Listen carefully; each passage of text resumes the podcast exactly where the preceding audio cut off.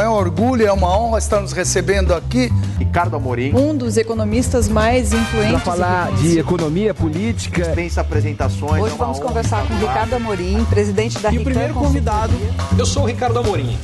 Um grande prazer estar aqui com vocês. Tá aí o nosso convidado. Boa noite, Ricardo. Seja bem-vindo. Boa noite. Eu estou tentando me acertar aqui ainda, é, mas acho que vai dar certo. Legal, Já deu super certo. Obrigada pela sua companhia. Tem muita dúvida para a gente responder. O cenário mudou muito rápido, né, Ricardo? Sem Conta dúvida. O que, que você está enxergando de tudo isso, hein? Bom, o primeiro ponto é que a gente ainda tem uma quantidade de incertezas uh, gigantesca, mas eu vou contar pelo menos a parte que para mim é muito clara. A, a solução definitiva do que a gente está vivendo exige soluções em dois aspectos. O primeiro aspecto é no combate à doença. Então, no combate à doença, uh, me parece que tem três ou quatro coisas que são absolutamente fundamentais. Primeiro, a curto prazo, o governo está sendo forçado a restringir e restringir muito a circulação das pessoas para reduzir o contato social porque as próprias pessoas, ou várias delas, pelo menos, não estão ajudando. Então, esse é o primeiro, o primeiro recado que eu daria. Fique em casa. Quanto mais a gente fizer isso, menos a gente vai ter necessidade de medidas mais duras por parte do governo. Só que esse é só o primeiro aspecto. Tem mais dois que são tão importantes quanto.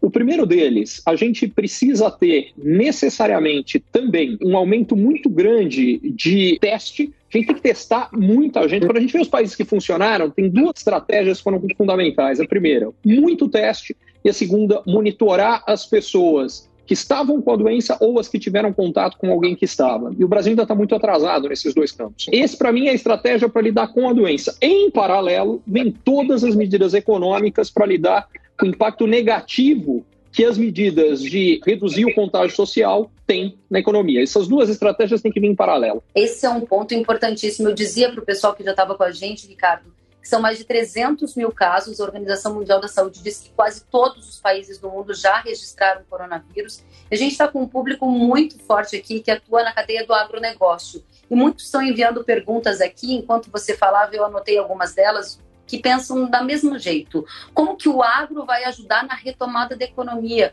Porque neste momento de paralisia na economia, muito se fala de aumento da taxa de desemprego, revisão para baixo da expectativa de crescimento do Brasil, para baixo da expectativa de crescimento do mundo e revisão para baixo da expectativa da China. Como que o agro vai ficar no meio de todas essas revisões piores para a economia, né? Olha, Kellen, é, para começar, se de fato for só revisão para baixo da expectativa de crescimento do Brasil, do mundo e da China, fantástico.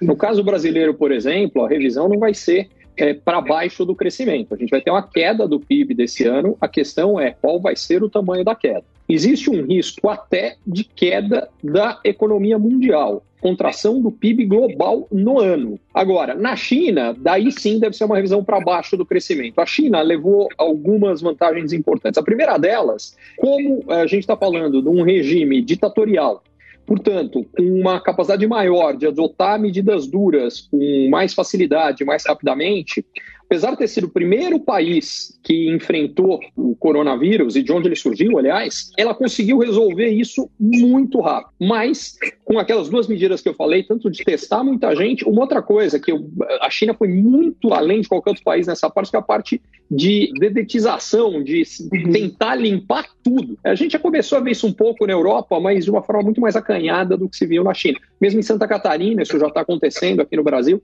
ou em alguns locais de Santa Catarina, pelo menos. Mas o fato é, todas as sinalizações que a gente tem até agora, desde que não haja uma segunda rodada da doença, porque se a gente for pegar, por exemplo, a, a, gripe espanhola, que aconteceu há um século, o que aconteceu foi, houve um primeiro surto, resolveu-se o primeiro surto, depois de uns três ou quatro meses que parecia que estava erradicado, voltou um segundo surto, que foi o dobro do primeiro. E depois ainda teve um terceiro menor depois desse segundo. Então, Assumindo que a gente não vai ter um segundo, um terceiro surtos, a economia da China provavelmente é que vai sair melhor. Esse é o primeiro aspecto para dizer pelo qual o agro vai sentir como toda a economia, mas ele vai sentir muito menos do que o resto.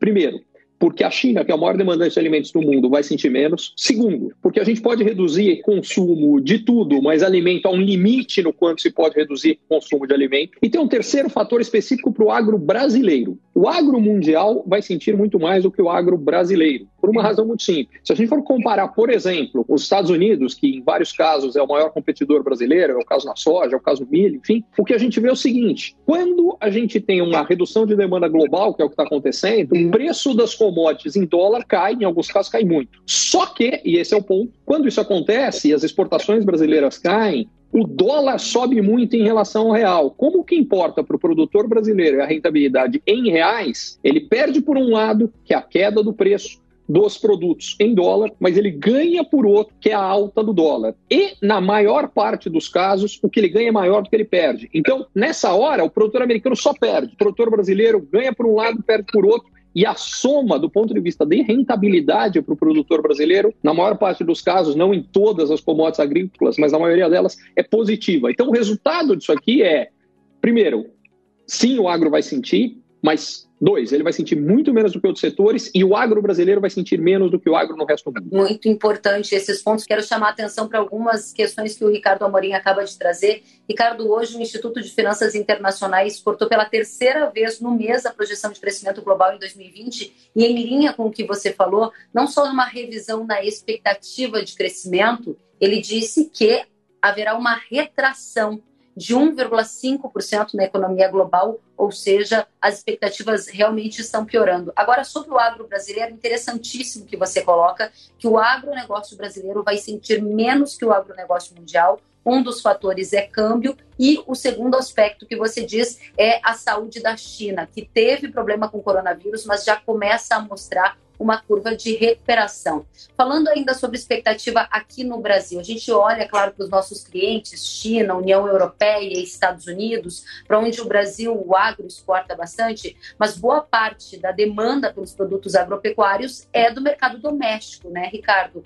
Quanto que você projeta de retração, se é que você projeta uma retração para a economia brasileira? E dois, essa crise é pior do que a crise de 2008? Bom, do ponto de vista global, eu acho que provavelmente essa crise será pior que a crise de 2008. Ainda é cedo para ter certeza, mas provavelmente ela será pior e eventualmente ela pode vir a ser muito pior. Por que, que ela deve ser pior? Porque a crise de 2008 era uma crise exclusivamente financeira, uma crise gravíssima, tá? É, minimizar hoje o tamanho da crise de 2008 seria um crime e um absurdo. Não é esse o ponto mas era uma crise exclusivamente financeira. Por que isso é importante? Porque as soluções para a crise eram também financeiras. Segundo, o grande problema da crise de 2008 estava nos bancos e como você resolve uma crise nos bancos injetando liquidez, colocando dinheiro através do Banco Central. Essa, esse receituário que foi adotado em 2008 e funcionou, dessa vez não funciona. Tanto que hoje é um exemplo disso. Foi anunciado pelo Banco Central americano que eles vão colocar tanto dinheiro quanto for necessário a reação positiva do mercado durou meia hora. Porque, em primeiro lugar, a gente precisa garantir que o dinheiro dessa vez chegue a quem precisa, e essa vez o problema não está nos bancos, o problema está nas empresas e nas famílias. As empresas, porque sem a paralisação dos negócios faz com que elas não tenham receitas, e não tendo receitas, elas ficam sem dinheiro para pagar os funcionários. E aí as pessoas ficam sem dinheiro para gastar. Então, colocar dinheiro simplesmente nos bancos não resolve. Então, essa é a primeira dificuldade. A segunda, mesmo que a gente resolvesse o problema econômico financeiro, que é muito mais complexo, na minha opinião, ele exige, além de medidas de garantir renda das pessoas, que já vem sendo adotado no mundo inteiro, inclusive no Brasil, garantir que as empresas não quebrem com linhas de crédito, eu acho que a gente vai ter que fazer, em alguns casos já está sendo feito, o próprio PNDES anunciou isso ontem, uma moratória de pagamentos por algum tempo. Caso contrário, vão faltar recursos e aí a gente começa a entrar num processo de quebradeira e uma bola de neve. E mesmo que tudo isso funcionasse, se a gente não consegue erradicar a doença, e portanto a perspectiva é que por mais tempo as pessoas vão ter que ficar em casa e a atividade econômica não vai acontecer, o que é necessário é cada vez maior. Então, por conta de tudo isso, sim, é muito provável que essa crise seja pior que a de 2008, a crise econômica e a crise financeira. E a grande questão é: os mercados financeiros reagiram muito, mas ainda não reagiram tanto quanto em 2008. O que me leva a crer que o mais provável é que a gente ainda não tenha atingido o fundo do poço nos mercados financeiros. Eu acho que esse é um ponto importante. Importante mesmo, o mercado financeiro não ter atingido o fundo do poço é um fator preocupante. Agora, do lado da economia real, muita gente aqui, Ricardo, está perguntando sobre o setor de leites e o setor de carnes. Vamos lembrar o público que talvez não seja tão conectado com o agro, que esses setores eles são muito ligados à economia. Se as pessoas têm trabalho, se elas têm renda, elas compram mais derivados de leite, isso aquece a cadeia leiteira. Elas também acabam incrementando o consumo de proteína animal e isso é um dos grandes drivers, né, um dos grandes motivadores aí da construção de renda no agro, porque são vários pequenos produtores espalhados pelo Brasil que se dedicam a fazer a produção de leite diária, a fazer a produção de suínos, aves e também bovinos. Qual é a sua expectativa de impacto para essas cadeias especificamente? A forma mais simples da gente pensar isso aqui é o seguinte: quanto mais caro um produto é, maior tende a ser o impacto de contração de consumo agora. O que isso significa? No momento como o atual, a primeira coisa que acontece é que alguém que estava pensando em trocar de casa ou de carro fala, vamos esperar e ver. Então, esses são os primeiros setores que sentem. Na sequência, vem os bens duráveis, então, compra de eletroeletrônicos.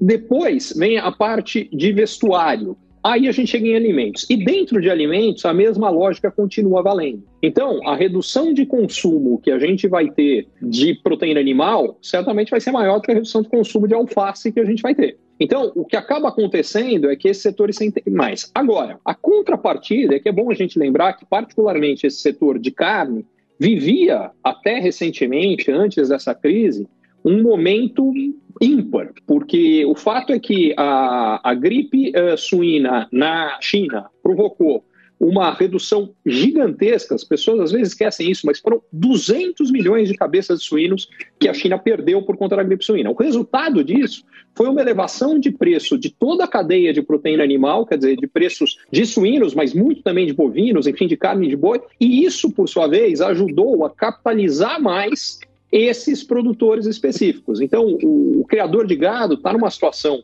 financeira um pouco melhor porque ele teve uma gordura que veio aí. Agora, o consumo dele vai ser significativamente impactado. E vale a mesma coisa para o lado de leite, né? Muito importante porque você mostrou aqui no degrau por degrau quais são os setores que acabam sendo mais e mais impactados. E muita gente, Ricardo, está perguntando, aí foge um pouquinho do setor agropecuário que você acaba de mencionar, mas eu quero atender aqui a nossa audiência. Estão perguntando sobre o setor imobiliário, como que vai ficar. De uma certa forma, você já respondeu, né? Dizendo que o setor de casas e carros acaba sendo um dos mais impactados no primeiro momento por uma crise, é isso? Sim, é fácil entender. Quando a incerteza cresce, as pessoas e as empresas querem proteger o seu caixa, porque o fato é, ninguém sabe por quanto tempo a economia vai ficar paralisada e por quanto tempo a renda das pessoas e a entrada de recursos das empresas vai ser menor. Então, o que as pessoas e as empresas tendem a fazer é reduzir gastos. O primeiro gasto possível, significativo de redução, eventualmente, como eu dizia, é uma compra de um imóvel ou uh, de um automóvel. Então, esses setores são os primeiros a sentir. Perfeito. Ricardo, muita gente conosco, eu sei que o nosso tempo é curto, então eu vou te propor um ping-pong aqui em algumas questões que são muito relevantes para o setor agropecuário Importa demais para o setor agropecuário saber qual é o futuro da guerra comercial. Abrimos o ano de 2020 com uma espécie de pacto para diminuir as tensões entre os gigantes Estados Unidos e China. Isso criou um grande ambiente de preocupação. Será que aquela demanda extra que aqueceu os preços no Brasil vai embora? Será que não? O que, que, mudou agora na relação entre Estados Unidos e China, guerra comercial, com o novo cenário econômico que a gente tem? Muito cedo para a gente ter certeza. Então eu vou falar de impressões, mas que elas ao longo do tempo elas podem se provar erradas.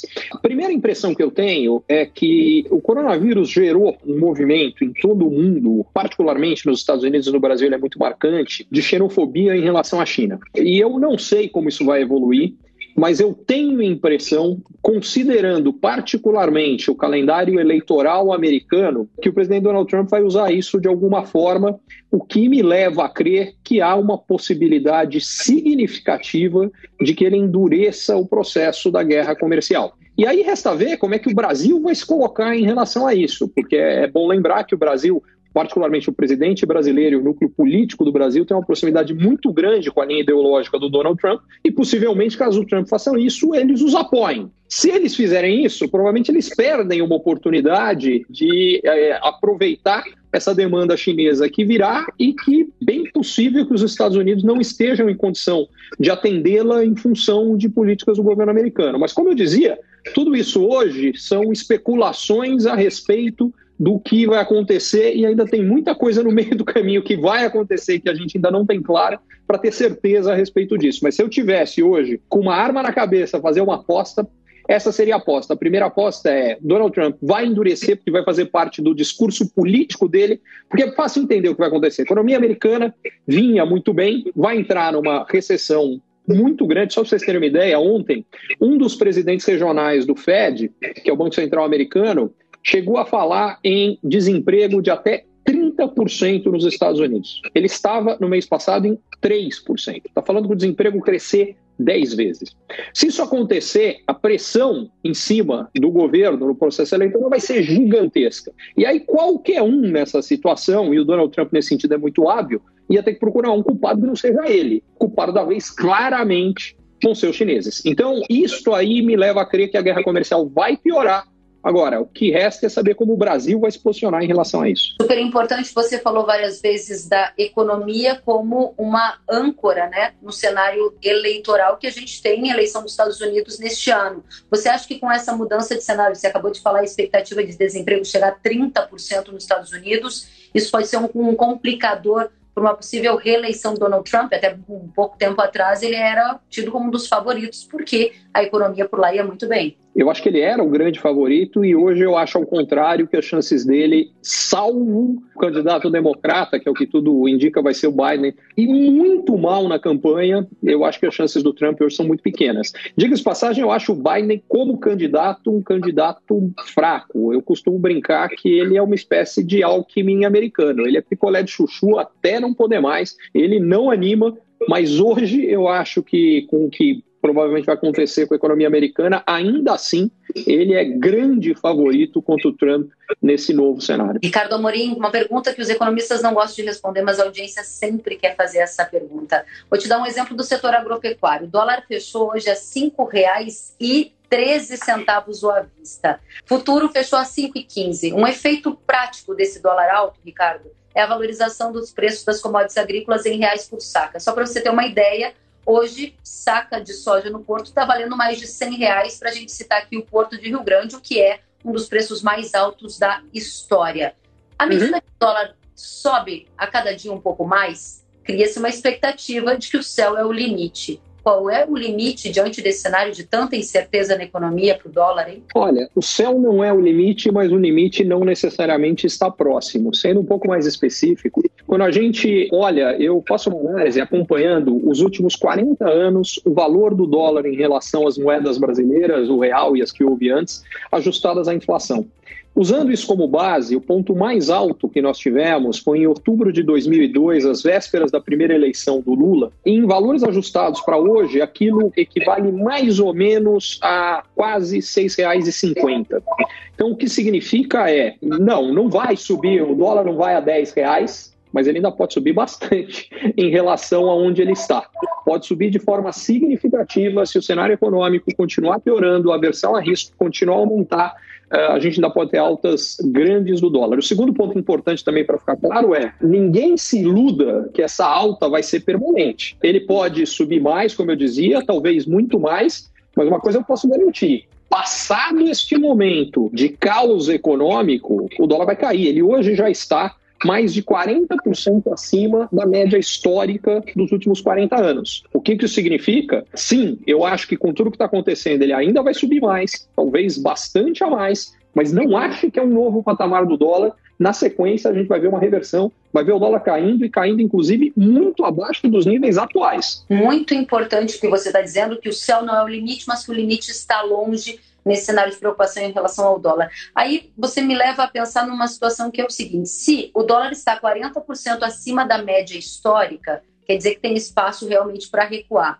Agora, no passado bem recente, Ricardo, a grande preocupação aqui no Brasil que levou o dólar a uma escalada eram os desajustes fiscais. Isso significa o quê? Nesse momento de incerteza, não faltam setores pedindo para o governo fazer aquele chamado incentivo fiscal, desonerar desobrigar dessas questões para que dê fôlego ao setor. Isso é algo que eu tenho visto no setor agropecuário e em outros. À medida que o governo abre mais espaço nas concessões e isenções fiscais, o rombo fiscal fica cada vez maior. e esse rombo muitas vezes ele é interpretado como um sinal de risco que sustenta a alta do dólar. Explica para a gente esse ciclo aí que a gente está observando que parece que está recomeçando no país? É, tem vários fatores envolvidos aí. O primeiro deles, não há como lidar com as consequências econômicas negativas brutais que essa crise trará no Brasil e no mundo sem estímulo fiscal.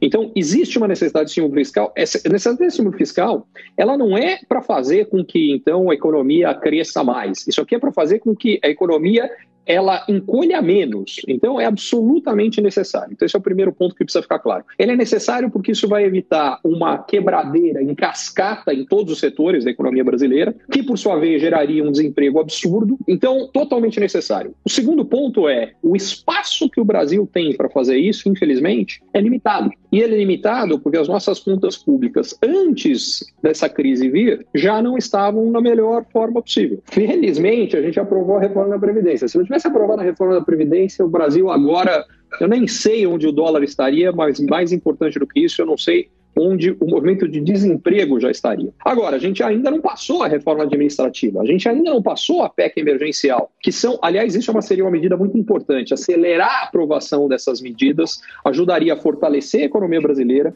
liberaria recursos importantes para a gente poder usar no Ministério da Saúde para combater a doença e também para ajudar com que os impactos econômicos sejam menos significativos. Então, isso seria um sinal extremamente importante que teria que vir. Tendo dito tudo isso, o fato é, mundo afora, a gente vai ver estímulos fiscais, infelizmente no Brasil, eles terão que ser mais acanhados porque a gente não tinha tanto espaço fiscal. Isso, aliás, é uma das razões pelas quais há tanto tempo eu bato na tecla da importância da gente fazer um ajuste fiscal, porque ele cria a condição de, quando a gente precisa, de dar estímulos significativos e evitar que a, a economia passe por crises graves.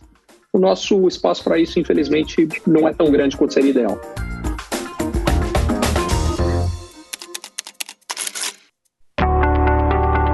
Você é empreendedor ou executivo e você ou o seu negócio tem encontrado desafios para crescer mais, para ter margens melhores, para obter resultados melhores, para sustentar um crescimento acelerado de antes, para conseguir um novo investidor, para conseguir financiamento para o seu negócio, para fortalecer a sua equipe, talvez a mentoria Ricardo Amorim seja para você. Lá o que eu faço é ajudá-lo a entender melhor as transformações econômicas, sociais, demográficas, tecnológicas que estão acontecendo e, baseado nisso, tomar decisões melhores e montar a melhor estratégia para lidar com o seu desafio específico.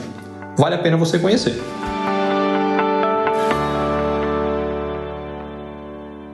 Curtiu esse conteúdo?